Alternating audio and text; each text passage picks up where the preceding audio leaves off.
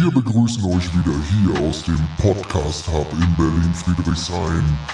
Wir tauchen jetzt ab in die Katakomben von Krypto, Blockchain und NFTs und all den geilen Scheiß.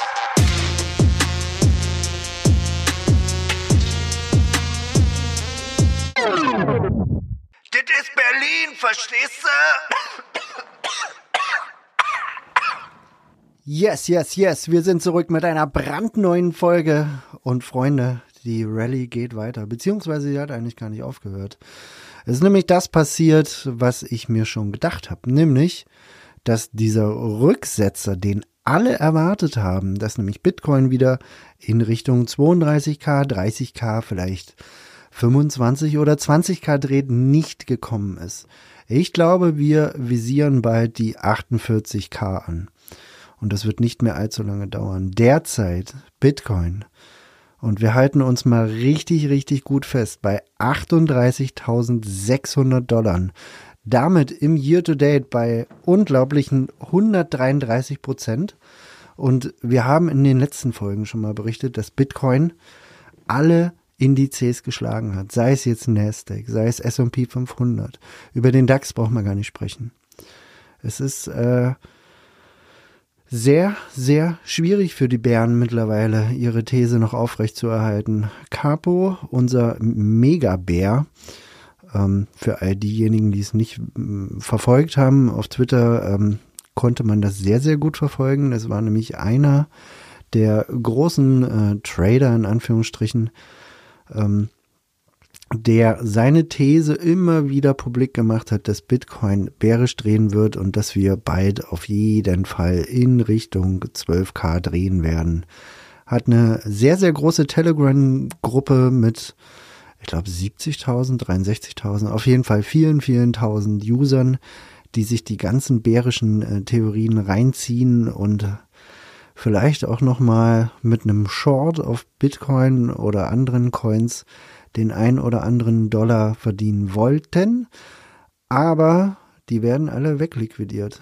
Freunde, wir sind im Bullenmarkt und wer das mittlerweile nicht verstanden hat, der wird es teuer bezahlen, nämlich mit Opportunitätskosten. All diejenigen, die nämlich nicht vor ein, zwei Monaten gekauft haben, denen ist sehr wahrscheinlich schon in, äh, naja, zwei, drei X verloren gegangen. Also wenn ich mein Portfolio anschaue, und da hat sich einiges bewegt. Das ist jetzt im Gegensatz von vor, im Gegensatz zu vor zwei Monaten, äh, ich sag mal, das Dreifache fast jetzt wert. War auch schon mal zwischendrin mehr, weil Altcoins natürlich ein bisschen höher gedreht sind, aber äh, meine These ist immer noch sehr, sehr bullish und äh, wir visieren die 48k an und vielleicht werden wir auch noch vor Ende des Jahres die 50k sehen und was dann los sein wird, das will ich gar nicht sehen. Also Bitcoin bei 38.600. Ethereum kommt langsam in die Potte. Wir sind jetzt mittlerweile bei 2.100 Dollar. Ähm, damit 75 Prozent im Plus im Year to Date. Ähm, wir sehen aber auch, ähm, dass Ethereum im Vergleich zu Bitcoin langsam wieder ein bisschen mehr Fahrt aufnimmt. Und das haben wir allen voran auch in den äh, Altcoins gesehen in der letzten Zeit. Äh, insbesondere in den kleineren Altcoins, ähm, die 200, 300 Prozent gerannt sind. XRP bei 61 Cent, Solana bei 61 Dollar. Cardano 38 Cent, äh, Dogecoin bei 8 Cent. Ja, und das sind die großen Coins. Und was haben wir denn in den letzten 24 Stunden an, den, äh, an Gewinnern gesehen? Das war zum einen unser Neuling Celestia mit, mit einem Pump mal wieder. Ich habe es euch gesagt, die neuen Coins werden viel mehr pumpen als die alten Coins. Celestia hier mit 14 Prozent auf 60 Tage gerechnet, äh, 229 Prozent. Ähm, ich habe Celestia eingesammelt bei 2,30 Dollar. Das vielleicht hier mal ganz kurz äh, zur Info. Ähm, wir sehen aber auch, dass so Protokolle wie Ordi, ähm, die ja den, äh, die, sagen wir mal, Programmable Money auf der Bitcoin-Chain machen, ähm, also quasi das, was wir auf Ethereum äh, mit, mit einer gewissen Leichtigkeit können, äh, versucht man ja jetzt mit, mit den neuen Bitcoin BRC 20 Tokens ähm, auf der Bitcoin-Chain zu machen. Ordi ähm, hat hier sehr, sehr gut performt. Äh, in den letzten 24 Stunden 11 Prozent und in den letzten 60 Tagen fast 500 Prozent. Meine Güte. Immutable X auch unter den Gewinnern auch ein weiterer Neuling des SEI-Protokoll, also SEI. Und ähm, das SEI-Protokoll hatte ja auch einen Airdrop, äh, den viele Leute gefarmt haben. Aber die Allokation, die die Leute am Ende bekommen haben, die war sehr, sehr gering. Und deswegen ist Say eigentlich ein, ein, ein ganz, ganz gehateter Coin eigentlich in der Community. Ähm, aber trotzdem, hier unter den Gewinnern ist in den letzten 60 Tagen 100% gerannt, steht im Moment bei knapp 25 Cent. Avalanche auch äh, zurückgekommen, von den Toten wieder auferstanden, 122% auf die letzten 60 Tage gerechnet. Und Polkadot mit, äh, naja, hat zumindest 5% in den letzten 24 Stunden gemacht. Ähm, ja, Polkadot für mich gar nicht so ein Projekt für das Portfolio, eher äh, die Kategorie alte Coins, alte, ähm, nee, alte Coins, die sehr wahrscheinlich nicht mehr so krass pumpen werden, beziehungsweise Coins, die outperformed werden von neueren Sachen. Ähm, GMX hier auch unter den Gewinnern hatten wir ja schon mal angesprochen, dass der Trend in Richtung dezentrale Exchanges geht und GMX hier als äh, Perpetual Futures Exchange sehr dezentral auf der Arbitrum Blockchain. Ähm, auf jeden Fall äh, ein super Pick. Also ich finde das äh, mega spannend. Wir haben in den letzten sieben Tagen ähm, Megapump gesehen von Terra Classic, also von USTC, was ja der Stablecoin war von äh, Luna oder ehemals Luna. Ähm, vielleicht auch hier nochmal eine ganz kurze Ansage, ähm, spielt auf jeden Fall nicht mit USTC rum und auch nicht mit, mit, mit Terra Classic, was ja früher mal Luna war. Ähm, da würde ich auf jeden Fall die Finger von lassen. Ähm, IOTA hat gepumpt, das muss ich mir noch mal ein bisschen genauer ein, äh, anschauen. IOTA mit knapp 25 Prozent in den letzten sieben Tagen. Injective auch unter den äh, guten Performern. Auch eine spannende Sache, auch eine gute Beimischung und Apecoin auch wieder langsam von den Toten auferstanden. Ähm, was ist denn diese Woche passiert? Diese Woche ist Spannendes passiert, ist nämlich MicroStrategy 16.130 Bitcoin gekauft haben. Die haben einen Wert von 593 Millionen Dollar. Das ist äh, unglaublich. Der Michael Saylor, der kauft euch die ganzen Bitcoin weg. Also wenn ihr nicht da seid, um äh, Bitcoin zu kaufen bei Coinbase oder, oder der Exchange eurer Wahl, kommt Michael Saylor und der kommt mit seinem, mit seinem Staubsauger einfach lang und saugt die alle auf. Ist unglaublich. MicroStrategy hält jetzt mittlerweile 174.530 Bitcoin. In einem Gesamtwert von 5,28 Milliarden Dollar. Ist unglaublich. Sein äh, Durchschnittspreis liegt bei knapp 30.000 Dollar. Also der ist schon sehr, sehr gut im Plus. Äh, man, ich sag mal, im Bärenmarkt oder Anfang des Bärenmarktes wurde er sicherlich noch ausgelacht, was er dort damals gemacht hat. Äh, ist auch in Verruf geraten wegen so gewissen Aussagen, die er getroffen hat während des Bullruns. Er hat nämlich gesagt, äh, nehmt eine Hypothek auf, auf euer Haus und kauft Bitcoin. Das ist natürlich eine sehr, sehr dumme Aussage. Äh, muss ich auch an der Stelle sagen. Genau. Ansonsten haben wir noch gesehen, Cristiano Ronaldo wurde wegen Werbung für Binance und nicht registrierte Wertpapiere verklagt. Das ist natürlich ein, ein riesiger Schwachsinn. Ähm, das ist natürlich jetzt, äh, ich sag mal, das sind die Nachwehen äh, dieser ganzen Binance-Geschichte. Ähm, Binance hat sich ja äh, geeinigt mit den US-Behörden, einen äh, Vergleich in Höhe von 4,3 Milliarden zu zahlen. Und ähm, der Gründer, Sisi, hat ja auch zugegeben, ein gewisses Fehlverhalten an den Tag gelegt zu haben und kann nun bis zu 18 Monaten im Gefängnis landen.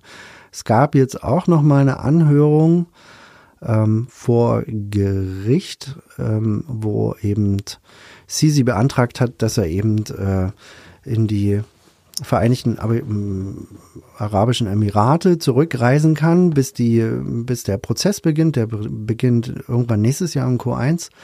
Und der Richter hat es tatsächlich abgelehnt. Der hat gesagt, nee, sie darf das Land nicht verlassen, muss so lange hier bleiben.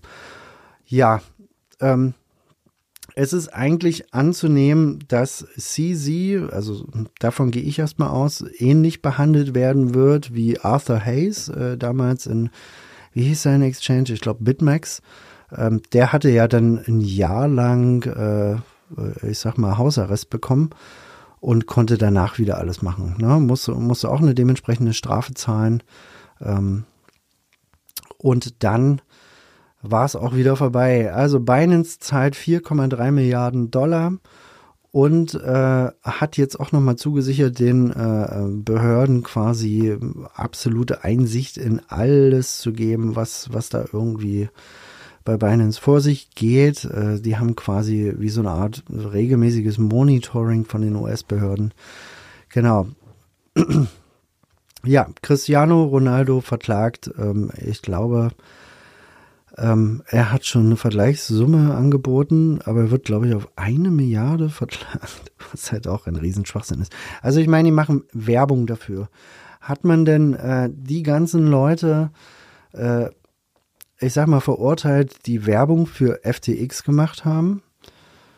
Nee, bisher noch nicht. Ich habe noch nicht so richtig viel gelesen. Und jetzt will man Cristiano Ronaldo verklagen, weil er Werbung für Binance gemacht hat, ähm, wegen nicht registrierten Wertpapieren. So, also zum einen ist es so, dass die SEC ja noch gar nicht wirklich Regeln vorgegeben hat, welche Coins jetzt ein Wertpapier sind oder nicht. Die SEC hat jahrelang behauptet, dass XRP ein Wertpapier ist und haben diesen Prozess gegen Ripple haushoch verloren. Wie kommen die denn jetzt auf die Idee, irgendjemanden anzuklagen wegen sogenannten Wertpapieren oder wegen nicht äh, wegen Binance und nicht registrierten Wertpapieren? Das macht überhaupt gar keinen Sinn.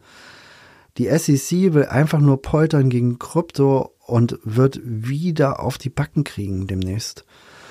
Ja, sehr, sehr spannend auf jeden Fall. Bleibt abzuwarten. Es wird noch so ein paar Dinge in jedem Fall geben.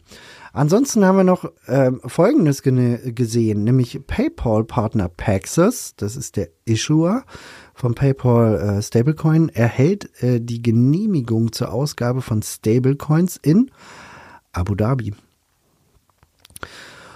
Und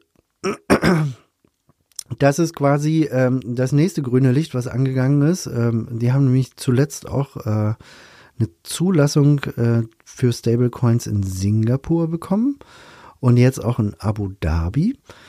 Und ähm, wir haben ja schon gemerkt, dass genau in diesen Räumen äh, es ein bisschen kryptofreundlicher wird, die Regulierung kryptofreundlicher wird und äh, da wird sich jetzt auch so ein Stück weit äh, ähm, die Musik sehr wahrscheinlich abspielen. Ich habe auch letztens gehört, dass Coinbase jetzt ein, ein, Office in Dubai eröffnet hat, weil ja die SEC der Meinung ist, äh, dass Coinbase ähm, auch nicht, registrierte Wertpapiere handelt und äh, auch nicht, äh, ich glaube, da gab es auch nochmal Stress wegen, wegen dem Futures-Handel, etc. Also es wird Zeit für unseren guten alten Freund Gary Gensler endlich abzutreten und den Platz frei zu machen für Leute, die den Kryptomarkt sinnvoll regulieren. Regeln, hier hat niemand was gegen Regeln. Das will ich auch nochmal klarstellen. Es ist wichtig, diesen Markt zu regulieren, aber mit sinnvollen Regeln und mit Regeln, die die Innovationskraft von Krypto auf jeden Fall nicht einbremsen. Man hatte immer das Gefühl, dass, dass äh, alle, die äh, nicht etwas nur mit Bitcoin zu tun haben, sondern mit anderen Kryptowährungen, dass das alles Kriminelle sind und sofort alle ins Gefängnis gehören. So hört sich das auf jeden Fall an. Also, das war es erstmal ähm, von uns soweit. Die Märkte sind auf jeden Fall bullish. Wir werden demnächst den Bitcoin ETF haben. Das wird nicht mehr lange dauern. Ich kann mir schon vorstellen, dass es noch vor Ende des Jahres äh, passiert. Und ähm, ich glaube auch, dass wir dann sehr, sehr schnell Richtung 50k drehen. Okay, das soll es erstmal gewesen sein. Und ich glaube, die nächste Folge wird der Hammer.